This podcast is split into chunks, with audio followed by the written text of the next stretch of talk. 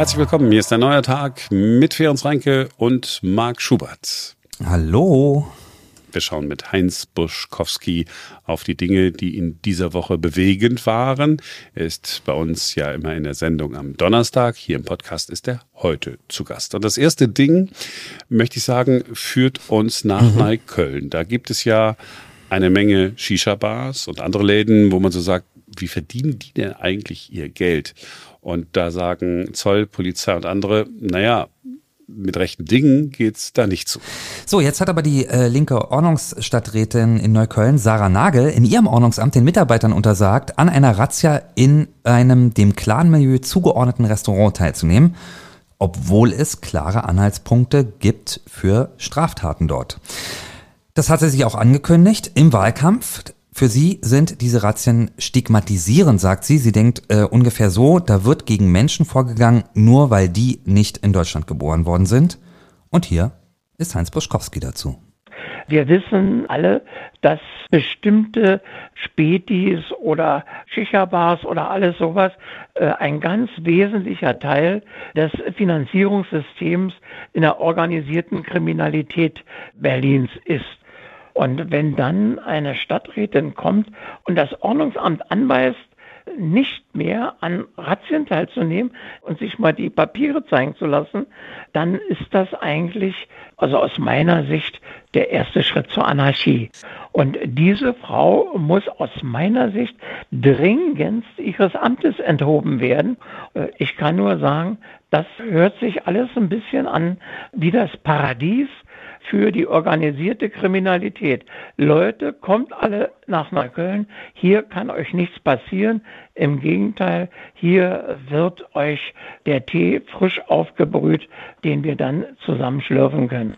Also so geht es nicht. Ich bin bei Heinz Buschkowski. Ich, es ist ein, es ist, das ist ja, also, man weiß, da läuft was nicht mit rechten Dingen. Mhm. Man hat keine Beweise.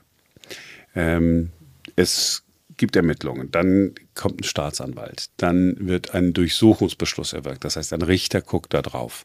Und dann kommt irgendeine Politiker, Politikerin daher und sagt, nee, finde ich aber nicht richtig, das ist stigmatisierend. Das kann doch wohl nicht wahr sein, Pferd. Hm. Ja, es ist tatsächlich schwierig. Also ähm, ich sehe das, ich sehe das auch ähnlich äh, wie Heinz Buschkowski. Ähm, da wird also ermittelt und ähm, dann, dann muss dann natürlich auch selbstverständlich nachgeschaut werden und dann kann man nicht in dem Fall mit der Rassismuskeule kommen und einfach sagen, ah nee, das machen wir lieber nicht, äh, weil das stigmatisierend wirken könnte. Ähm, und tatsächlich haben ja zurückliegende Razzien durchaus auch äh, häufiger schon Sachen aufgedeckt. Keine riesigen Sachen, muss man auch dazu sagen tatsächlich, aber solche Geschichten wie mh, zum Beispiel Steuerhinterziehung, äh, bei dort dort ähm, illegal so Shisha-Tabak äh, zum Beispiel verkauft worden ist, also unversteuerter. Ähm, das kommt ja immer wieder vor und auch das sind am Ende ja, ähm, ja Straftaten. Und das, was ich nicht verstehe bei diesem linken, linkes Gedankengut möchte ich nicht sagen, aber bei diesem linken Ansatz zu sagen, nee, wir dürfen ja nicht, weil es stigmatisiert. Das Problem ist, dass die Mehrheit der Menschen bei uns in Deutschland, und zwar egal welchen Pass sie haben und egal wo sie geboren sind, absolut legal unterwegs ist. Und für alle Menschen, die keinen deutschen Pass haben, ist es extrem wichtig, dass, selbst wenn es ihre Landsleute äh, sind, die dingfest gemacht werden. Denn, und du, kenn, du kennst selber äh, viele Menschen, die keinen deutschen Pass haben, die sagen, ja bitte, geht gegen die Leute vor. Die Menschen arbeiten hier ganz legal. Äh, manchmal und viele von ihnen auch in, in Jobs, von denen wir sagen, die möchten wir nicht machen, sind ganz ordentlich und für die ist es noch schädlicher, wenn, wenn eine Minderheit äh, hingeht und sozusagen das ganze Image kaputt macht. Also mhm. es, ist, es, ist einfach nur, es ist einfach nur abwegig. Äh, das nächste Thema ist, also man weiß nicht genau, entweder man lacht sich tot Mhm. Oder man möchte irgendwas kaputt machen, was ist ein Gegenstand, weil man nicht weiß, wohin mit seiner, mit, äh, seiner Wut. Es geht um Studentinnen und Studenten. Die können ja seit dem letzten Jahr digital BAföG beantragen. Ne? Geht man auf die Online-Seite, füllt alles aus, drückt auf den Knopf und wupp. Warum digital? Weil wir im 21. Jahrhundert leben und damit alles schneller geht. Aber die Wartezeiten liegen immer noch bei Monaten. Das heißt, Menschen bekommen kein Geld, die das Geld dringend brauchen. Und der Grund für die langen Wartezeiten ist ja doch sehr deutsch. Oh ja, tatsächlich. Die BAföG-Ämter, die bekommen die Anträge zwar jetzt digital, Jetzt kommt's aber, und das ist wirklich kein Witz, Sie müssen sie dann trotzdem aber ausdrucken. Das ist unfassbar. Dieses Ausdrucken, das ist äh, sehr aufwendig und deshalb braucht es dafür Personal. Äh, und dieses Personal, äh, das dann ausdruckt, das fehlt, äh, um die Anträge zu bearbeiten. Naja, einen Moment habe ich schon gedacht, Sie lesen mir da ein bisschen aus einem modernen Märchen vor. Nicht? Also das ist doch, wo Deutschland ist, ist vorne und wir sind nicht aufzuhalten bei der Modernisierung unserer Verwaltung. Die Geschichte holt einen aber immer wieder ein. Wissen Sie, ich habe schon als junger Beamter in Sondereinsätzen BAföG-Anträge bearbeiten und berechnen müssen, weil man nicht hinterherkam mit der Bewilligung. Das ist etwa 50 Jahre her. Und Sie sehen, es hat sich nichts geändert. Was? Das ist Geschwindigkeit.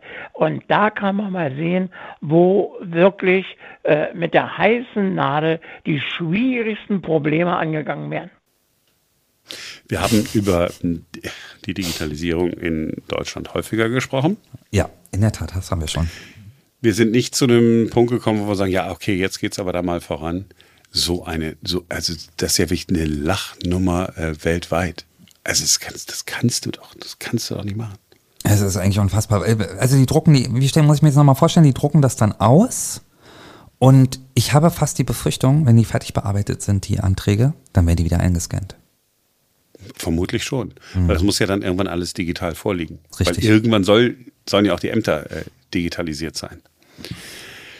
Also wie das passieren kann, also das ist, ähm, also vor allen Dingen, wenn, wenn man Anträge, also wenn man irgendwas unterschreiben will, ja, es gibt ja sogar Softwarelösungen äh, dafür, die wir auch alle benutzen. Du, ich, äh, DocuSign und so. Es gibt's ja. Dass man einfach digital ja, signiert, ne? Gar kein Problem tatsächlich. Ja, man muss nichts, äh, man muss nichts machen. Also es muss nicht irgendwie, also so. Und ich verstehe ja, dass das alles ein bisschen länger dauert, weil es ist ja nicht eine Privatperson, die da irgendwie was macht oder ein kleines Unternehmen. Okay, dauert ein bisschen länger.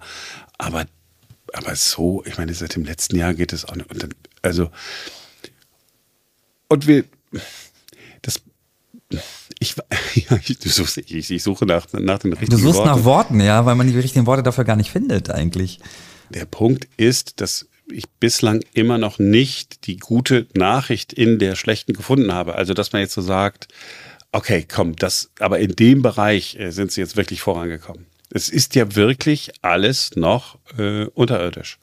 Und wenn du dir andere Länder anguckst, ich sage nicht, dass überall alles besser ist. Wenn du andere Länder anguckst, ja, teilweise arbeiten die auch dann mit Akten, aber trotzdem sind die drei, vier, fünfmal so schnell in der Bearbeitung. Und ja, in jedem Land der Europäischen Union, wenn es denn eine Meldepflicht gibt, bekommt man seinen Personalausweis und seinen Reisepass innerhalb kürzester Zeit und muss nicht monatelang auf einen Termin warten, wie wir das in Berlin müssen.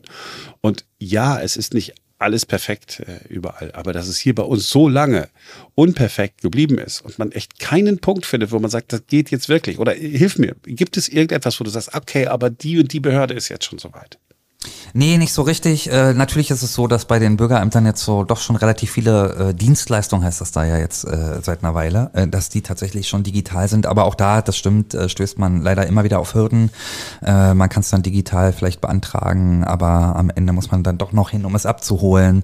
Äh, oder es ist theoretisch äh, digital möglich, aber man hat noch nicht die aktuellen modernen Dokumente. Ich hatte das ja gerade äh, bei einem Auto beispielsweise. Das hätte ich online abmelden können. Ähm, das geht ja schon seit Jahren inzwischen in Berlin. Bis ich dann festgestellt habe, dass ich äh, einen Fahrzeugbrief ausbekommen äh, habe vom Amt, auf dem kein so ein Code drauf ist, um den freizurubbeln. Ich hatte also einen Fahrzeugschein, äh, auf dem ich das hätte freirubbeln können, also einen modernen Fahrzeugschein. Zudem habe ich aber einen alten Fahrzeugbrief ausgehändigt bekommen. Also ging es online nicht? Richtig, war Pustekuchen mit der Online-Dienstleistung. Also ich, ich kann Deutschland echt nur die Daumen drücken weil ähm, auch Unternehmen gucken sich an, wie, wie sind denn Standorte? Ja, es ist ein sicheres Land, aber es gibt auch andere sichere Länder äh, auf diesem Planeten. Da gucken sie an, wie ist die, wie viele Arbeitskräfte gibt es? Da sieht es im Moment jetzt auch nicht so gut aus. Äh, wie ist der Bildungsstand? Ist es ein Land, das sicher ist, habe ich schon gesagt so. Ja, und, und äh, Stand der Digitalisierung. Also wie mhm. schnell laufen äh, Prozesse ab? Und wenn, die, wenn, wenn, man, wenn man solche Sachen hört, das ist ein echter Standortnachteil. Es ist nicht nur unbequem und ärgerlich für all die Menschen, die ihr Geld nicht bekommen, sondern damit macht man sich zum Nappel. Äh, für alle, die sagen, ach komm, wollen wir nicht dahin gehen und investieren. Ja, also ich, ich frage mich ja bis heute, äh, wie Brandenburg es geschafft hat, Tesla zu überzeugen, nach Grünheide zu gehen um dort äh, ein Tesla-Werk zu errichten. äh, aber weißt du, was da nämlich der Vorteil ist? Da ist das wahrscheinlich an äh, oberster Stelle angesiedelt. Die müssen nicht durch irgendwelche Antragsverfahren durch, sondern die rufen, keine Ahnung, den Ministerpräsidenten an und sagen, Dietmar Beutke, uh, this, that and that. Und dann, und dann läuft alles klar. So, und dann dauert das nicht alles ewig. Oder in der Gemeinde, zack, zack, zack, die wissen genau, wie es geht. Sondern als normaler Mensch äh, denkst du, okay, super. Ja, da werden die Prozesse auch, sie werden wahrscheinlich nicht äh, digital sein, auch nicht für Tesla, aber so schnell analog, dass Tesla gar nicht merkt, wie wenig digital äh, es in Deutschland irgendwie gibt. Also, ja. Und dann, und auch in Magdeburg, die Chipfabrik, die gebaut wird. Ja, auf einmal, zack, ist dann diese Chipfabrik wieder dahingesetzt, Genehmigungsverfahren, alles super schnell. Ja, und wenn du dein Dach ausbauen willst, ist keiner da, der das bearbeiten kann. Ja, ich weiß nicht, ob heute die Ausrede Corona noch gilt oder so. Ja, wahrscheinlich, wahrscheinlich, ja. Sonst nee, Erkältungswelle, Grippe, RSV-Virus. Also äh, es ist einfach lächerlich. Ja, heute sind wir, heute sind wir alle bei Heinz Buschkowski. Ich wollte nicht sagen, wir sind heute alle Heinz Buschkowskis. ähm, aber das war's für heute. Wir sind am Montag wieder für euch da. Denn dann ist wieder ein neuer Tag. Wir wünschen ein schönes Wochenende und einen schönen, was ist es denn? Dritten Advent? Dritter Advent. Ja, schönen dritten Advent. Bis Montag.